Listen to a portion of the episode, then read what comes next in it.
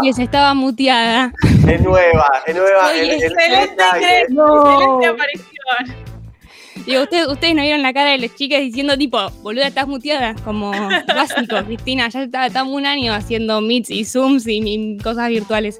Eh, ¿Cómo anda, muchachada? ¿Cómo estás? Cris Sile. Saben que esa voz, seguramente los oyentes la conocen porque era quien hacía nuestros audiominutos el año pasado con el resumen semanal. Sí, esa mismita. Acabo de cometer el error más de principiante del mundo, pero bueno. Eh, No, no, no, no, no, no es error de principiante, perdóname, pero si uno no empezó a hablar en un muteado o muteada, no estuvo en 2020, no vivió en la cuarentena. Eso mismito. Eh, bueno, me, me incorporo hoy entonces a este equipito. Eh, siempre decimos 25 horas del conurbano al mundo, así que en esta tarde lluviosa de miércoles, qué mejor que salir un poco de la frontera y ver qué está pasando en este mundo, eh, más allá de todo lo que está pasando en nuestro país, que sabemos que son un montón de cosas que no vienen al caso hoy. Eh, y arranco preguntándoles, todavía no digo de qué voy a hablar, arranco preguntándoles, aunque un poco igual ya spameamos por las redes sociales, ¿qué estaban haciendo ustedes hace 10 años? Yo, por ejemplo, me acuerdo que hace 10 años había empezado a tener los primeros cumpleaños de 15 y era como todo tipo un montón, no sé, ver qué te ibas a poner o digo, cómo ibas a ir hasta la fiesta de tus amiguitas, etc. No sé si es ¿Qué un bloque de, para informar o para, o para hacernos sentir mal y viejos a todos los demás. No, Eugenio se está agarrando nada, la cabeza. Están solo los veintitantos como yo, ¿eh? digamos la verdad. No, bueno, Aileen, Aileen subida al tren de los adolescentes. No, vamos a, vamos a aclarar las cosas. Hace 10 años, eh, a ver, yo la verdad es que no, no sé, estaba en el segundo año de la carrera de comunicación. ¿En 10 años? Me gradué en 2009, igual que algunas personas de veintitantos de por acá, y estaba trabajando, estudiando, haciendo los malabares típicos de cualquier estudiante que se precie de una universidad pública del conurbano, eh, y, y siendo una, una jovencita con, con toda la vida por delante. No sé qué estaba haciendo, por ejemplo, Pato Pellegrini. qué sé yo, hace 10 años, 2011. ¿Vos estabas en la ¿Qué escuela onda, todavía? Entrando a la Universidad Nacional de Quilmes. Ahí va, mira qué lindo. Entrando recién, ay, que hace 10 años, boludo, qué flashero, Sí, qué sí. viejo estamos. Yo no, yo no me acuerdo qué exactamente, obviamente, qué estaba haciendo hace se- 10 años, pero estábamos medio en esa, 20 monedas, ponele, eh, más preocupados por la fiesta que por otra cosa. Eh, me parece a mí. Escúchame, hace 10 años estábamos empezando a conocernos porque todos cursamos la misma carrera, las Es mismas verdad. materias, y nos estábamos empezando a cruzar. O sea, nadie piensa en eso, manga de insensibles, todos piensan en la suya. Y bueno, pero en una joda creo que te habré encontrado o algo por el estilo. Pero sí, estábamos en esa, Cris. Esa. Excelente, excelente. Entonces, mientras Pato estaba ingresando en la universidad, Ludmilla llevaba dos años, Euge se estaba yendo de fiesta, el Papa Bergoglio todavía no era Papa, digo, tiro datos de cosas que sucedían hace 10 años. Game of Thrones, la serie, no se había estrenado todavía, como para que tomemos dimensión de hace cuánto estamos hablando. Ni siquiera se había inaugurado Tecnópolis acá en Argentina, que se inauguró recién en julio del 2011. Entonces, en ese contexto, cuando todo eso sucedía, eh, Siria ya estaba en guerra. Estamos hablando Siria, país que está ahí como ubicado en Medio Oriente, arriba de la península arábica. Ya estaba en guerra un conflicto que se inicia primero con manifestaciones y protestas pacíficas en contra de Bashar al-Assad, que era el presidente que es, de hecho sigue siendo el presidente, desde el año 2000, que a su vez asumió sucediendo a su padre, Hafez. Yo puede que esté inventando pronunciaciones, pues árabe en la facultad no me enseñaron. Sucedió a su padre, Hafez al-Assad, eh, que ya estaba en el gobierno desde 1970. Entonces, en todo este contexto de presidencias largas, eh, empieza a haber revueltas, protestas, exigiendo que, y lógicamente una reforma política, una apertura democrática, mayores derechos civiles eh, e incluso derogar el estado de emergencia que estaba vigente en ese entonces, hacía ya 48 años. Nosotros acá en Argentina, ¿cuánto tiempo vivimos con este estado de emergencia, ejércitos militares, etcétera? ¿Cuánto lo sufrimos y cuánto seguimos recordando todo eso? Imagínense más de 48 años eh, con esa ley vigente. Eh, este es entonces el contexto en el que se inicia aquello de lo que propiamente vamos a hablar hoy, que es la guerra civil en Siria. Exactamente, ayer o el martes, no sé cuándo fue 15, soy, soy muy mala con las fechas, el 15 de marzo se conmemoran, no sé si conmemora es la palabra, pero bueno, el 15 de marzo no, eh, se tiene como fecha inicial de esta guerra por una, una manifestación en el sur del país que fue mucho más grande que otras manifestaciones, ¿no? Eh, estamos entonces cumpliendo 10 años de guerra en Siria, en este país, eh, un conflicto que no, no, no, no fue aislado, sino que forma parte de todo este dominó conocido como primavera árabe. No sé si están al tanto de lo que estamos hablando cuando mencionamos ese término.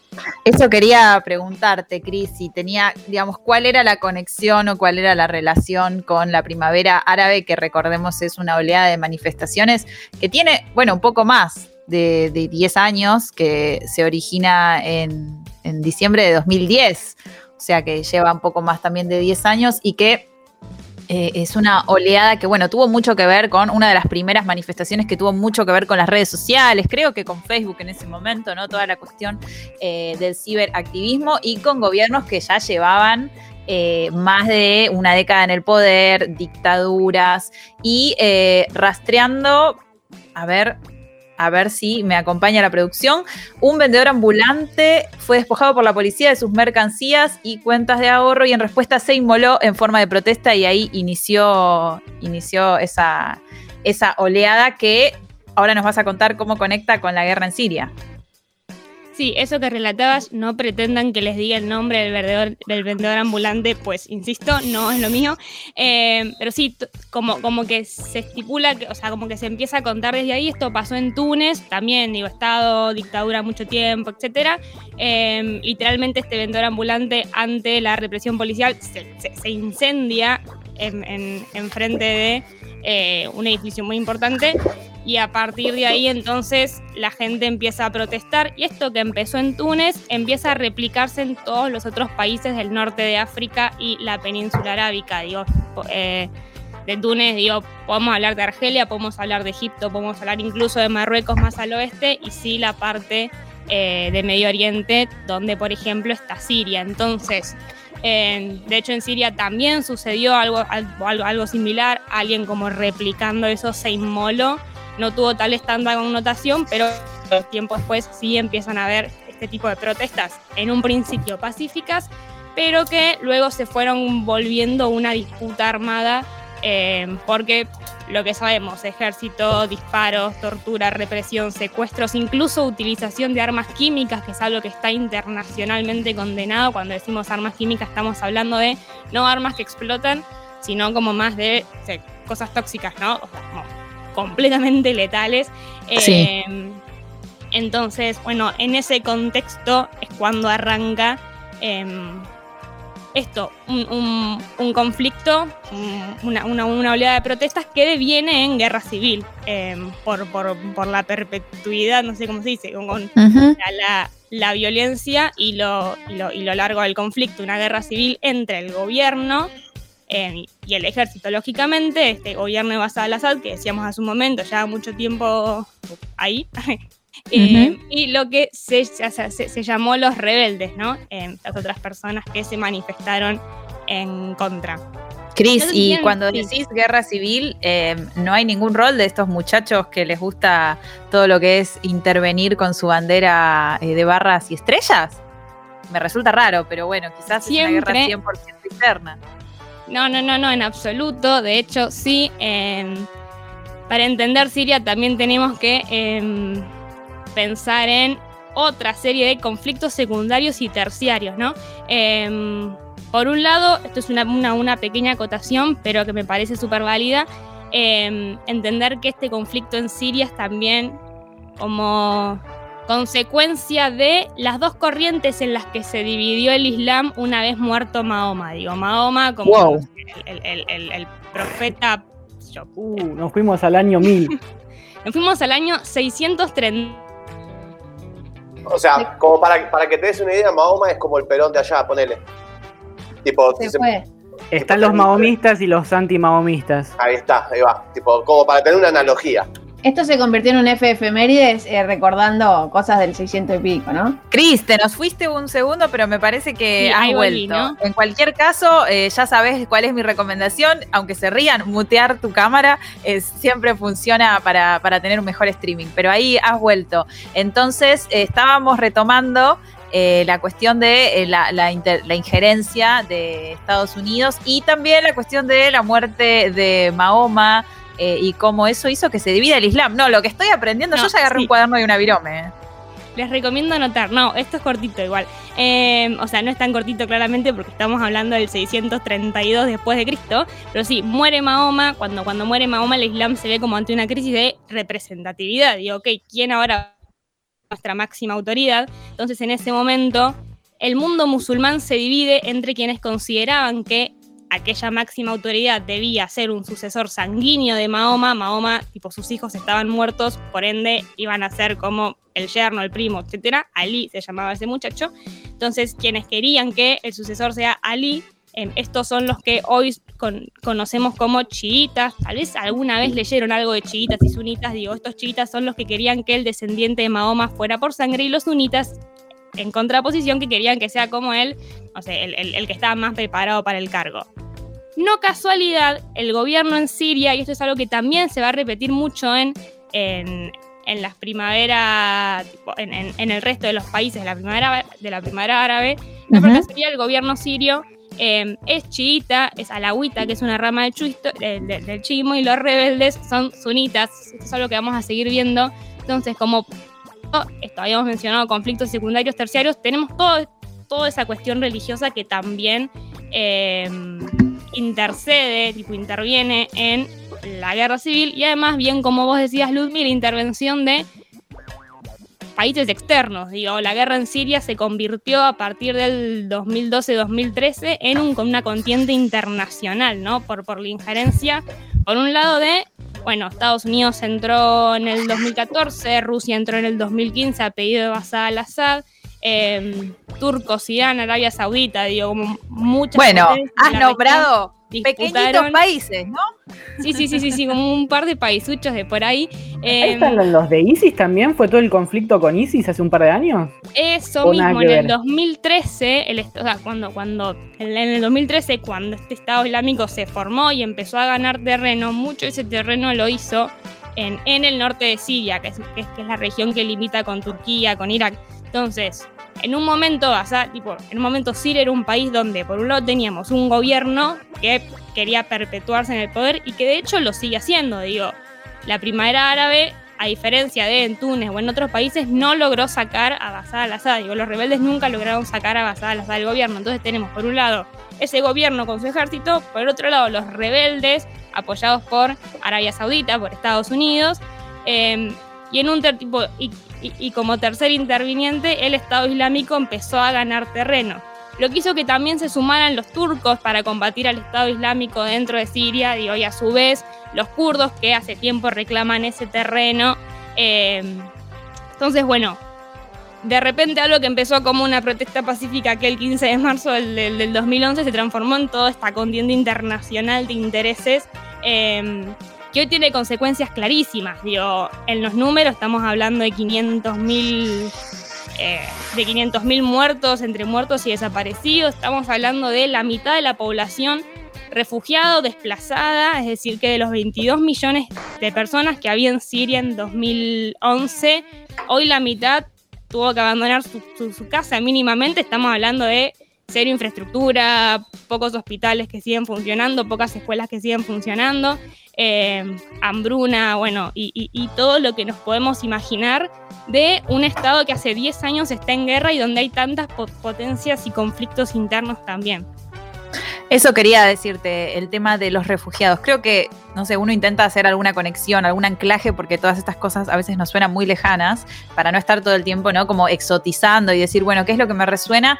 Y la figura del refugiado creo que es una figura que con los años la, hemos ido como cada vez escuchando más, se ha incorporado más a, las agendas políticas, bueno, mucho más en el hemisferio norte, ¿no? Porque, porque claramente el asilo y el refugio se suele pedir en países, en los países centrales, pero acá también ha habido algunas discusiones, algunas cuestiones de ingreso de, refugiados y en general se asocia a la, a la persona siria, ¿no? Yo no sé, digamos, seguramente hay refugiados de varios países y en varias situaciones de conflicto, pero en general es como una idea que nos resuena bastante. Entonces, eh, nada, pregun- preguntarte un poco por ese lado, cómo, digamos, es medio obvia la pregunta de por qué se están refugiando. Es un país en guerra, pero bueno, ¿cuál es la situación de los refugiados? Es más, la foto esta que dio la vuelta al mundo, ¿no era de un niño sirio? ¿Que la Sí, del nene en el agua? Sí. Sí, ese, ese era un niño sirio kurdo, un niño kurdo sirio eh, que perdió la vida en el mar Mediterráneo junto con su, con su hermano y su, y su mamá, eh, intentando lógicamente abandonar la zona y apareció, eh, bueno, así como, como todos lo vimos en la foto, en las playas de Turquía. Eh, sí, la situación, pero, pero, pero mundialmente hablando, la situación de refugiados es, es, es, es un problema súper latente. Jordania es el país con más refugiados tiene. Jordania también li- limita con Siria y- y con toda esa zona como por sobre todo conflictiva. Eh, es el país que más refugiados tienen y realmente los campos de refugiados no dan abasto, lo que, lo que termina deveniendo también en malas condiciones, hacinamiento, eh, sé yo, poca, los recursos tampoco alcanzan, ¿no? De repente vos tenés un día, te entran millones de personas de- de- del país limítrofe, no hay estado que pueda con eso, y mucho menos en esa zona donde ya particularmente los estados suelen ser bastante frágiles, ¿no? Eh, entonces, bueno, como ese, ese es un poco hoy el panorama, eh, desde, el desde el 2016-17 como que está, no digo más calmo, pero como, como, como que digo, hay un empate técnico, digo, o sea, al-Assad recuperó territorios, el Estado Islámico ya está casi derrotado, eh, pero ninguno, ninguno de los dos bandos puede hacer, o sea, como puede darse con el poder. eh, entonces, esa es la situación. Eh, y nada, y, y- y realmente organismos internacionales sospechan que, que- que la, la- la- que la única solución a esto es política, pero ya hace 10 años estamos en conflicto y, y- realmente no se ha hecho mucho como para resolverlo, más que esas típicas negociaciones de Naciones Unidas que no llegan a nada. Eh, así que bueno, para resumir tenemos eso, ¿no? Una guerra de 10 años, empiezan como con, con protestas pacíficas cuando Euge pensaba en fiestas y Pato entraba a la universidad. Eh, Ahora nos hace sentir re mal. Pedazos Sí, de loco. no Media era para intención. Eh, Bueno. Eh, represión, disputa armada, guerra civil, eh, dos bandos sunitas y chiitas puede ser un punto de vista para, para entender algo de lo que está pasando. Se, co- se vuelve contiente internacional, entran a jugar otros actores, Arabia Saudita, Irán, Rusia, Turquía, eh, el Estado Islámico, los kurdos, etcétera, y hoy estamos como, ok, ¿qué va a pasar acá? De hecho, hace poco, el 23, creo, el 23 de febrero, Biden, como, como en su primer eh, como su, su primer orden o operación militar fue bombardear justamente posiciones de iraníes en Siria. Em, así que bueno, estamos en esa. Euge, sí. No, yo tengo una, una pregunta porque cada vez que yo tipo debato con alguien o charlo con alguien sobre la situación internacional y dicen, no, porque en Irak tal cosa, en Siria tal, tal cosa, a nosotros nos llega como una información media acotada y tenemos que buscar información por otros canales, pero cada vez que me dicen que Estados Unidos está dando una mano en otro país para, en contra de un dictador, me huele a petróleo. Eh, ¿qué, qué hay de eso eh, en, este conflicto con Siria y el apoyo de Estados Unidos? ¿Qué, qué onda eso? Y en realidad a nosotros como desde, desde- desde el no saber nada siempre nos huele a petróleo, pero porque por, por, por ignorancia pura. Em, no es, no es Siria uno de los mayores exportadores de petróleo, no digo que no lo tengan. Siria también tiene una posición súper estratégica, pensemos que está como al borde, o sea, Siria limita con Turquía, eso es decir, es la entrada Europa para toda la parte de, eh, de la península arábica. Y Siria también tuvo durante la Guerra Fría bases de Rusia, entonces es como que siempre hay intereses ahí y siempre a señores potencias, quien gobierne un país em, le va a interesar esto. Bueno, puede ser comercialmente, puede ser en tanto petróleo, em, pero geopolíticamente y estratégicamente también muchísimo. Em, sobre esto que mencionaba, sobre de dónde nos informamos, em, quien, quien escribió mucho sobre esto es Ezequiel Copel, en un libro que tengo acá, Medio Oriente, Lugar Común, se llama, se lo súper recomiendo, que hizo como, como, nada, el chabón vivió allá, entonces tiene como mucha data súper certera de, eh, de toda esta zona. Hablamos de Siria, hablamos de Irak, hablamos de Israel-Palestina, eh, así que súper recomendado ese libro, eh, porque es eso o leer, digo, qué sé yo, laopiniononline.com y realmente eh, banco, banco mucho. Sí, sí podemos elegir fuentes más certeras. Estamos, señores. Esto fue mapa político internacionales. No sé si querés hacer algún, eh, picar alguna otra cosa antes de, de dejarnos. eh, si tenés algún otro tema o estamos ahí. Eh, yo creo que yo creo que estamos. Si quieren, bueno, podemos, podemos mencionar un par de cositas. Eh, Birmania sigue habiendo golpe de estado. eh, lo mismo, protestas. Digo, por lo pronto hay 120 muertos res- por resultado de eso, así que prestaría atención a está Ah, Birmania es este país que era Myanmar, Myanmar. Birmania.